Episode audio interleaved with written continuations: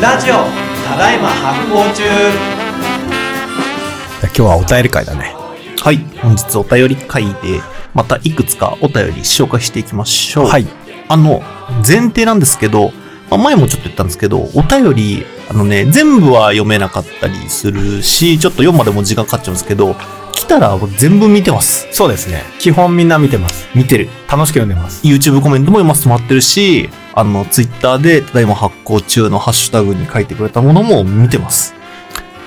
あと手拭い、初の手拭いもついに出たしね。はい、ちょっとね、あの、お時間かかっちゃったんですけど、えー去年送らせていただきました。ということもありまして、お便り、えー読まれた方には、アウトドア納豆が送られて、で、特にこれいい、このお便りすごい嫌がったっていうのには、手拭いを送っているという、はい、感じでございますね。はい。あの、平くさん、ちょっとその前になんですけど、うんあの、こう、3年目じゃないですか、今、ただいま発行中。うん。ってことは僕も発行3年生ってことじゃないですか。うん。うん。この発行が僕のナラティブになった時にどう関わるかっていうことをちょっと考えてですね、うん。今まではこうずっとやっぱ平草の話はふーんって聞いていた状況だったと。うん。で、えーまあもちろん生活の中にも発行って部分が入ってきて、うん。あの僕が持ってるのはその前提知識をインストールして、うん歴史と革新をこう想像しながら純粋に味を楽しむっていうのがいい態度だなと思ったんですけど、うんあの、生活の方じゃなくて、聞き役としてのあり方みたいなことってちょっとこう、どうしてこっかなっていう。何も考えてなかった時は、もうう、割と平くさんの話をミラーリングしてればよかったと。うん。うん、そうですね。あ、そうなんだっていうことを言ってればよかったけど、やっぱ2年目うん。ぐらいから、うん。ちょっとこう、自分の質問とか、うんあの、まあ、平くさんの話を元に考えたこととかを、割とこう、対話の中で挟んでいってるんですけど、うん。ちょ、それはそれでなんかこう、ノイズになってる時あるなと思って、ななんかちょっとこのね、噛み合わせ方みたいなことを、どういうふうにこの番組の中でやっていこうかなみたいなこと。あ、でもやっぱりね、あの、なんて言うんだろう。ただいま発行中の裾野が広がって、番組のファンっていうよりはやっぱパーソナリティのファンが増えてったのはやっぱ2年目からなんよ。うんうんうんうんまあ、特にイッシーなんだけど。だからやっぱりイッシーの役割がそうやって変わってきて、なんかその自分のナラティブとしてやっぱ話すようになったのが良かったんじゃない？あ なるほど。うん。それによって番組がグレードアップしたんよ。うん。あそう言ってもらえると嬉しいです。だそうやってやっぱりコミュニティと一緒に、あの、パーソナリティもだんだん発行していくんよ。うん。きっとね。うんうん。なるほどね。いや、そう、あれなんですよね。その、最初の方は、だから変なこと聞いちゃいけないかなと思って割と聞いてったけど、あの、割とこう差し込みとかをするようになってったのが、まあ、どのタイミングのどのやり方がいいかなってことを少しこう考えてもいたんですけど、まあ、うん気にせずやってっていいってことですね、じゃあ。やっぱさ、スラムダンクとか鬼滅の刃と一緒だと思うんだよね。何、何、何？なんかさ、どこ？あの、え、絵が、絵とキャラ、絵とストーリーの作り方がさ、はい。あの、ぜ前半結構揺れてるし雑いっていう。はあ、はあはあはあはあ、なんかあの、ほら、スラムダンクとかも最初なんか一瞬これ不良漫画なのかなみたいな 展開とか出てくるじゃん。うんでもやっぱりこうだんだんやっぱり殴り合いから始まりますからね。うん。で、で、でもなんか、あの、やっぱ海南戦ぐらいから本格的にやっぱバスケ漫画として、でね。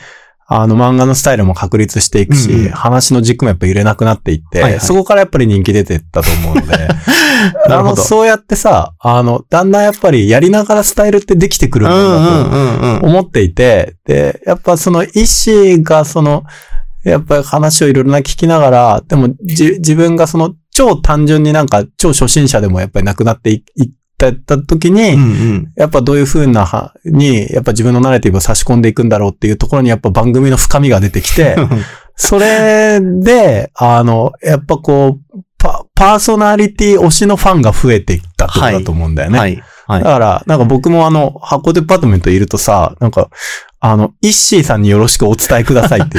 ああ、やっぱ近くに感じてそう、くれて。売り場行ってさ、なんかこう、ね、あの、うん検検品とかなんかいろいろ売り場作りとかしてるとさ、平久さんですか？いつもただいま発行中聞いてます。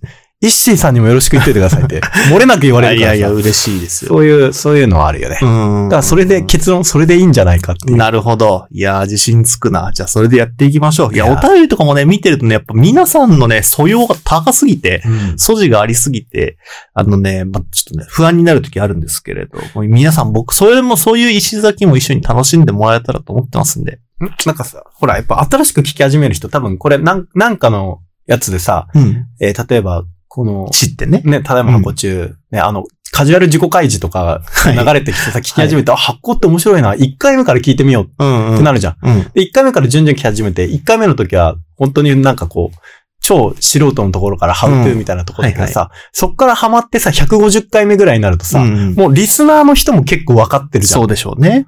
だからいいんだよ、やっぱり、うんうんその、やっぱ意思は正しいんだよ。その、リスナーと一緒に成長していく過程すらもこのアーカイブの中でこうあるっていう。はいはいはい。やっぱそれでいいんじゃない？なるほどね。よし、うんじゃあこのまま。はいこれでいいきますっていうはい。というわけで、えーお便り、そんな、えー皆さん、えー今、リスナーさんの話もありましたが、お便りを読ませていただきたいと思います。今日はどの辺の話しよっかな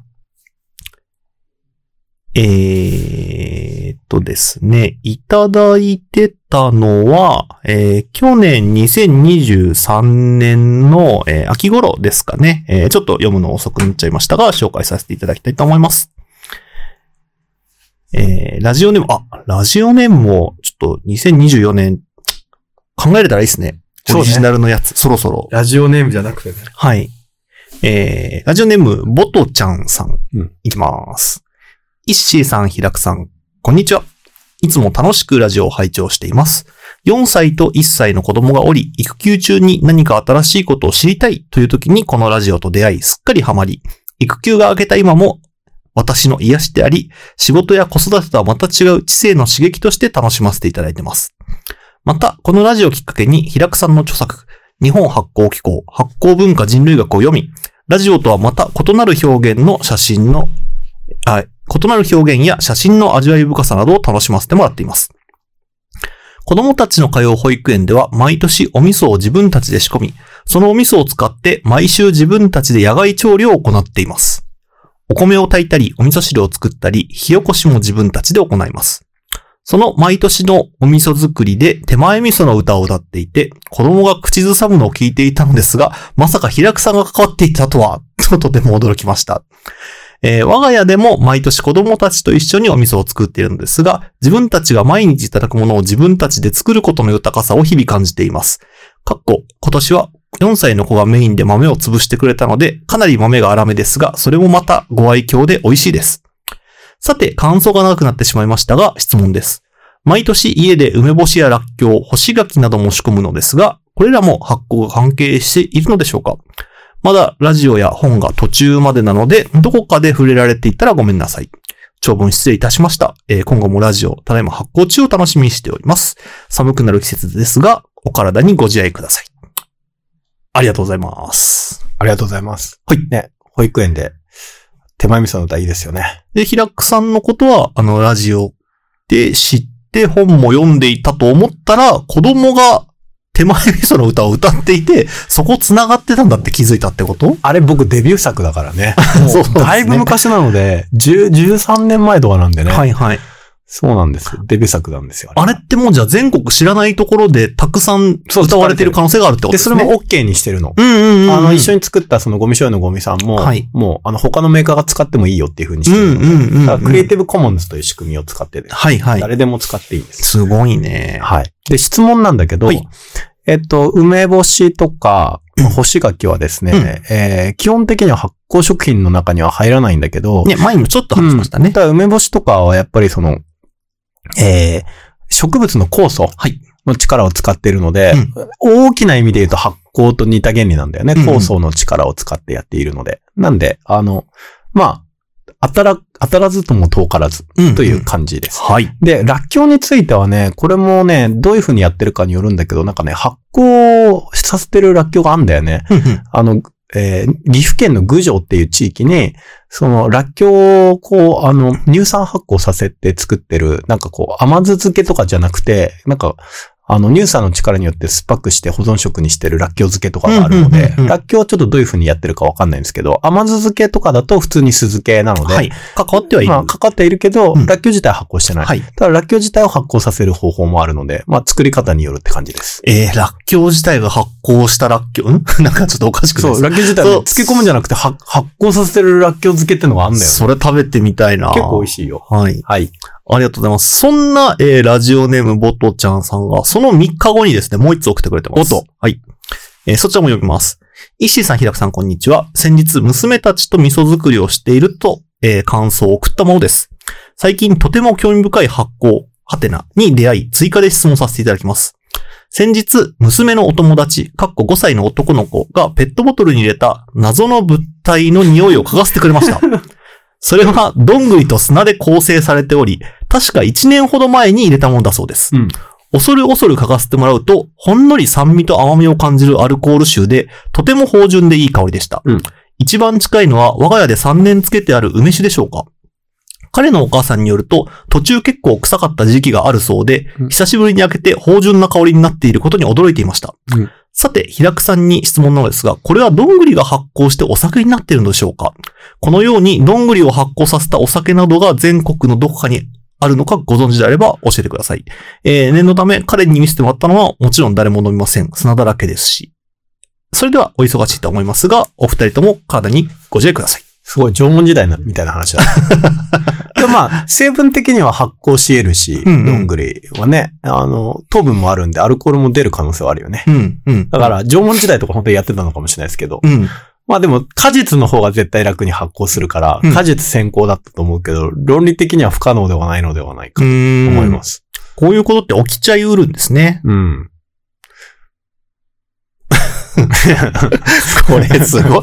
その絵を見てみたら、絵を、どういう絵だよ、それはって。そうっすね。娘のお友達5歳の男の子が持ってきてってこれ1だもんな年が、1年つけたのみたいな。そうですかっていう。えいいコミュニティですねはい。はい。ありがとうございます。えー、もう一通紹介させていただきます。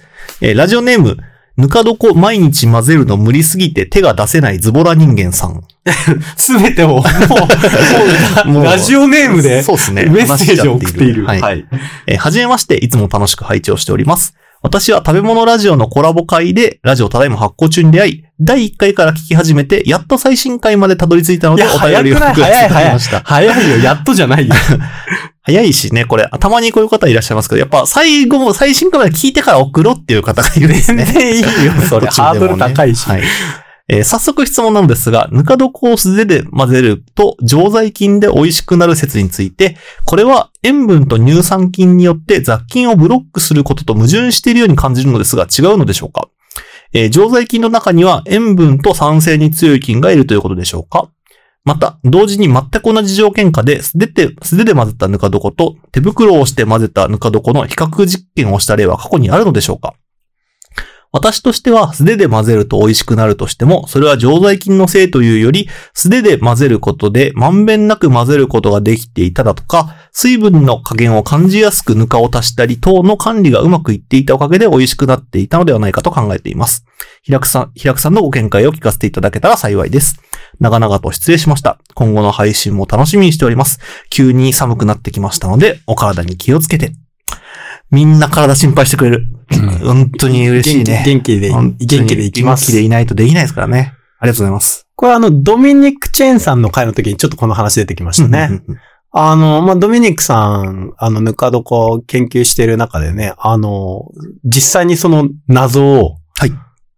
あの、僕のまた友人の、あの、バイオタっていう、あの、会社の伊藤くんと一緒に追ってみた。うんで、結果、今んとこまだ何とも言えないんだけど、1回目の実験の時では、その、えー自分の常在菌、人間の常在菌が素手でかき混ぜ、素手でやったので、えっ、と、ぬか床にその菌が移ってぬか床が、えー変わりました。味が変わりました。影響を受けましたっていうことは出てきてない。と話されてましたね。うん。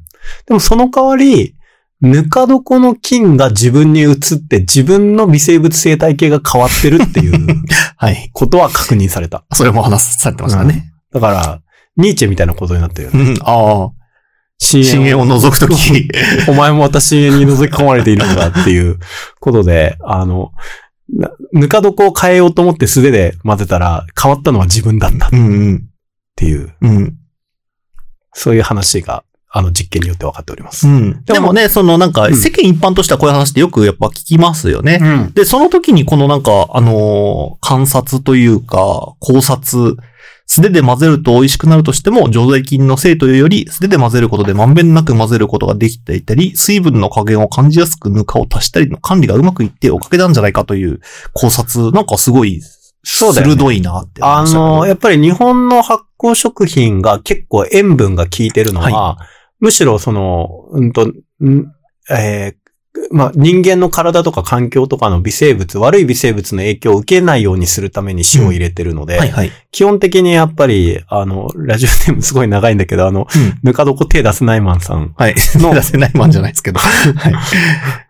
あの、結構合ってますね、基本的には。ぬか床毎日混ぜるの無理すぎて手が出せないズボラ人間さんですね。うん、ズボラ人間さん。はい ズボラ人間さんだけ切り出すとあれだな。あの、えっと、そう、だから基本的には合ってます。え、ちなみに毎日混ぜなきゃいけないんですか？えっとね、季節によるんだよね。暖かくなると微生物の動きが活性化してくるから、やっぱ頻度上げた方がいいけど、寒い時とかはなんかね、2、3日やんなくても平気な時もある。うんだからやっぱりそこら辺の見極めとかもあるんだけど、でもやっぱなんか、で、僕さっき言ったその、えー人間から微生物、あの、えっ、と、ぬか床の方には移りませんでしたっていう話なんだけど、これまだ、うんと、バクテリアレベル、うんうんあの、し幻覚細胞のレベルでしかやってないので、真核細胞のレベルでもやってみないと確たることは言えないなとほ思ってて。ー。で、その、えっ、と、その酵母とかカビとかの、えっ、と、しその、真核生物の実験はまだやってないのよ。だかうんうんらそこが出たら、まあ大体わかるかなっていううん。感じで。うん。で、えっ、と、ただその真核生物で結構塩に強いやつとかもいるので、はい。らわかんない、まだね。ねあの、確たることは言えないが、でも基本的にやっぱり日本の発酵食品とかって、やっぱなんかその、なるべくその手、手とかから移っちゃう常常在菌とかの影響を受けて腐らないようにするために塩とか入れてるかはいはい。ら。で、あとは、えっ、と、そういうけ研気状況にして、うんうんあの、えー空気と触れさせないようにしてとか。なので、なんかその、みんなに知ってほしいのは、そんなに何でも、常在菌とか酵素とかの影響を受けまくるとうん、危ないから。そうですよね。うんそっちのリスクの方が高そう。そう。で、そういうのを避けるために、あの、今のう、んあの、すごい基本の、あの、発酵食品の仕込みのレシピができているので、うんあの、そう良い影響だけじゃなくて、悪い影響にもちょっと想像を及ばしてみてねっていうところは僕の伝えたいところではあります。なるほど。ありがとうございます。さあ、こんな形で、えー、お便り、いろいろお便り会のたびに読ませていただいております。えー、お便り以外にもですね、えー YouTube でコメントをいただいたりですとか、今、ポッドキャストの Q&A 機能みたいなのがあって、うんうんその各回ごとに、えー、この、回答を送るというか、うんあの、返事を書くことができたりしてて、うんえーっとですね、いくつか、例えば、えー、山口ゆかちゃんの料理会のポッドキャストの、あ、これ違いますね。えーっと、いいのか。え山口ゆかちゃんの料理会のポッドキャストの会に関して、えー料理をする意味を話した回だと思うんですが、えー多分それへのアンサーかなと思われますが、子供への私なりの愛情です。毎日となると面倒ですが、子供に食べさせるために続けているとつくづく思います。ついでに私もきちんと食事をとれているので、お返しもされているのかもしれないですね。っていう感想を送ってくれたりでしたりとか、えー、オリゼーブルーイングさんの収録会で、あのー速攻ポチりましたっていう感想をくれてる方がいたりとか、うん。あの、そういう、ポッドキャストのアンケート機能でもいろいろ、あの、なんていうんですかね、感想、えーコメント等々送ることできますんで、いろいろやってみてください。あ、ラジオネームどうしようかね。このあ、このまま行くと二名法になっちゃうよね。二名法、え？二名法？何々さんってことですか？それとも、はいはいはいはい。二名法はいはい。